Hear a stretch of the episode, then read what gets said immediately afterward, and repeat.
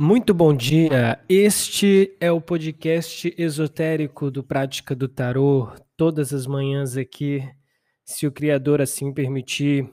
Estamos aqui mais um dia para a gente falar um pouquinho de tarô, falar um pouquinho de numerologia, astrologia, o que vier na cabeça. Hoje é dia 2 do 12 de 2020. Se a gente somar todos esses números, nós temos 4, 6, 7, 8, 9. Nós temos o número 9. O número 9 é o número da sabedoria, é o número da completude. A gente tem tudo meio que completo, né? O 9 é o último dos números, é o último do é, é a última representação numérica que nós temos. É um número maravilhoso no tarô, o 9 é o eremita, que mostra toda a sabedoria. O 9 é um número universal. Se você na sua data de nascimento você tem um 9, você nasceu para ajudar as pessoas.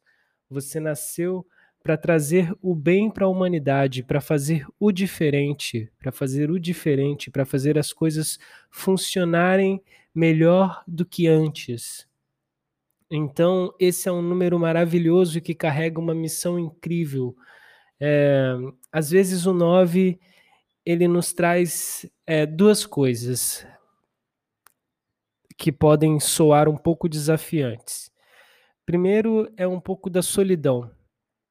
A gente que tem um, um número 9, a gente costuma se afastar um pouquinho, ficar um pouquinho distante, porque sente uma necessidade é, de entender, de absorver as coisas, por conta da, da quantidade de informação que nós recebemos, de todos os números que existem, de todas as pessoas que estão.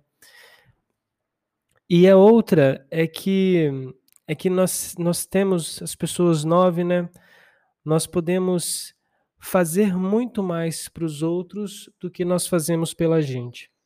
Porque o nove tem essa coisa da entrega, tem essa coisa do último, ele faz a conexão mas é um número maravilhoso e se você tem um 9 na sua data de nascimento, você tem um caminho perfeito, um destino perfeito e ajude os outros. Ajude os outros.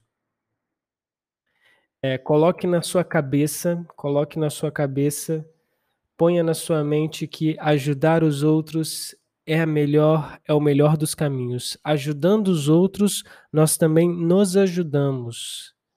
Essa é a coisa do 9 se a gente faz pelo outro, se a gente faz pela humanidade, tudo vem para gente. Tudo vem para gente, não é à toa. Então é importante colocar isso na cabeça. É, e falar em cabeça também, é, tudo é pela mente, né? Tudo é pela mente. O 9, o 9 também é um número mental, não é um número. É, é um número mental porque abriga todas as coisas, acolhe todas as coisas e é na mente que está todas as coisas. É, tem um, um, um, livro importantíssimo dentro do budismo que se chama Dhammapada. É, acho que é os caminhos, o caminho da sabedoria do Buda. E a primeira, o primeiro ensinamento do Dhammapada, ele fala da mente, que a mente é o criador, que tudo é forjado pela mente. É, as pessoas da mente impura não, não deixam de sofrer. O, sofr o sofrimento segue ela como a roda segue o pé de um boi. Então é importante manter a mente pura. É difícil? É difícil. No mundo de hoje é difícil, ainda mais um mundo cheio de informação, cheio de coisa, cheio de. cheio de. É, é, cheio de martelar, nossa cabeça está sempre sendo martelada por várias informações, por várias coisas. A gente é, liga a TV, a gente vê os programas, a gente olha nas redes sociais, a gente tem as postagens, todas elas é, abaixando a vibração, deixando a nossa cabeça embolada, nos martelando de tanta informação que não nos faz parar um instante, um instante. A meditação ela é importante demais, é, e não e não aquela ideia essa ideia ocidental ultrapassada meditativa que a gente precisa focar a nossa mente em alguma coisa. A meditação é mais que isso. Na verdade, isso é mais também essa coisa, essa coisa de focar a mente, de você ter um ponto de foco. Isso é um estado avançadíssimo que é chamado de dharana, segundo o Patanjali. Mas a meditação, ela pode ser apenas a quietude, você parar um pouquinho, você sentar, fechar os olhos e ficar com a mente quieta. É, e, e, ficar com a boca quieta, na verdade. Ficar com a boca quieta e os olhos quietos, os olhos fechados. A mente ela não vai parar. A mente ela é um órgão como todo outro, como, como qualquer outro órgão do corpo.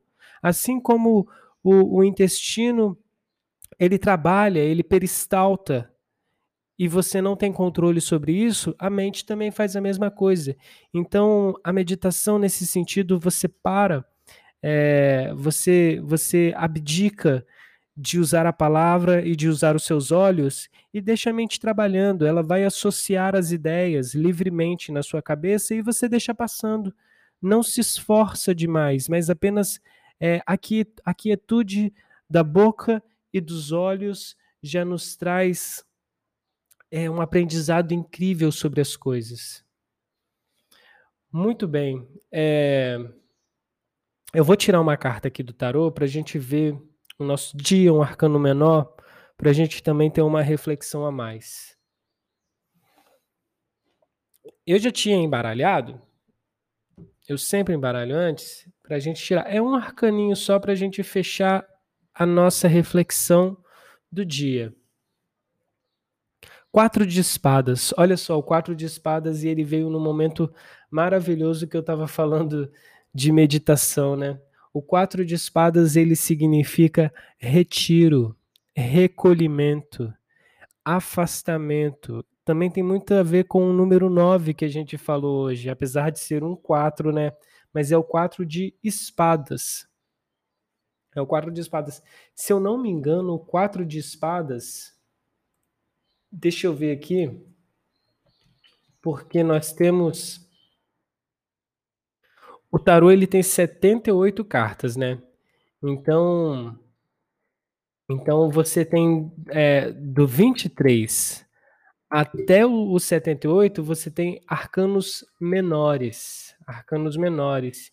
E o 4 de espadas ele é o arcano, ele é o arcano 61. Ele é o arcano 61, o quatro de espadas. Ele fala de recolhimento. Ele fala de você é, as coisas do mundo, elas, elas, elas estão doloridas. Então, o recolhimento ele traz para gente a sabedoria necessária é, do que se deve ter a sabedoria que, que se deve ter para poder seguir adiante, para poder enfrentar as coisas do mundo. O eremita, ele se recolhe, ele se retira na montanha, é, se retira na floresta para ter a reflexão necessária, para poder pensar o necessário e assim seguir em frente, e assim ter a sabedoria completa. Então, o quatro de espadas, ele, no, ele, nos, ele nos indica a ter esse tipo de reflexão.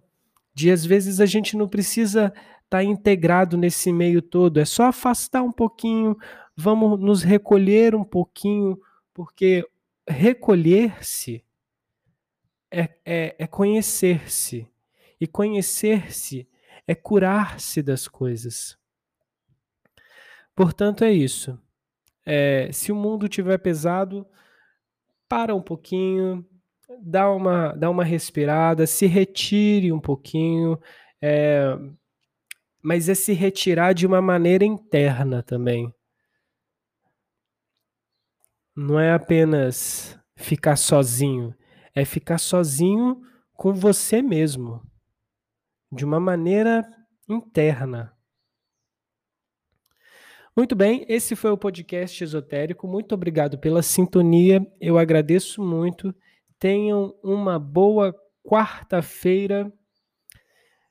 É, um abraço, um beijo. Lembre-se, não guardem rancores. Não guardem rancores. Hoje é dia de Mercúrio e Mercúrio é troca de comunicações. Vamos nos comunicar com coisas boas. Um beijo grande e até mais.